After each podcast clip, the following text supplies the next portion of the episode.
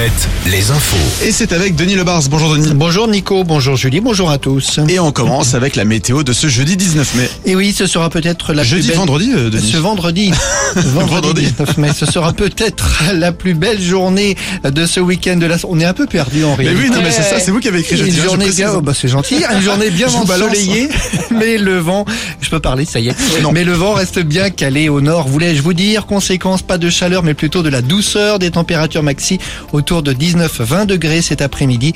On est en deçà des normales de saison, comme on dit. Et pour l'instant, c'est un peu frais. 8 degrés à Rennes, à La Roche-sur-Yon et La Rochelle, 7 à Châtellerault. Pas de changement en vue pour demain et pour dimanche. L'anticyclone est bien en place. Un début de noyade hier dans un camping de Loire-Atlantique à Pornic. C'est un enfant de 7 ans qui a été pris en charge par les secours avant d'être héliporté vers le CHU de Nantes. Pas un jour sans une agression dans les quartiers, les quartiers théâtres de règlement de compte sur fond de trafic de drogue le plus souvent.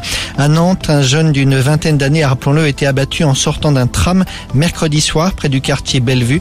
L'homme qui a tiré était le passager d'une moto. Et puis à Angers, un jeune de 18 ans a lui succombé à ses blessures à la suite d'une bagarre survenue lundi soir dans le quartier de la Roseraie, un autre euh, quartier jugé sensible.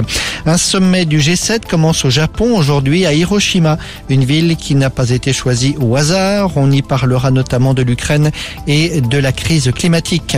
Un anniversaire aujourd'hui en Charente-Maritime, le pont de l'île de Ré fête ses 35 ans. Le pont, long de près de 3 km, avait ouvert à la circulation à la fin des années 80, le 19 mai 1988.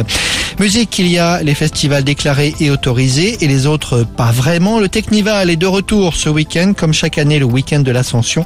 Et cette fois, les organisateurs ont choisi un petit village de l'Indre, une centaine d'habitants pour 20 à 30 000 teufeurs venus des quatre coins d'Europe. Le préfet avait interdit ce genre de rassemblement. Sur la côte vendéenne, le coup d'envoi de la septième vague, c'est à Bretignolles-sur-Mer ce soir, avec notamment Matt Mata et Bob Sinclair. La soirée affiche complet. En sport, des centaines de supporters du stade Rochelet à l'aéroport de La Rochelle hier après-midi.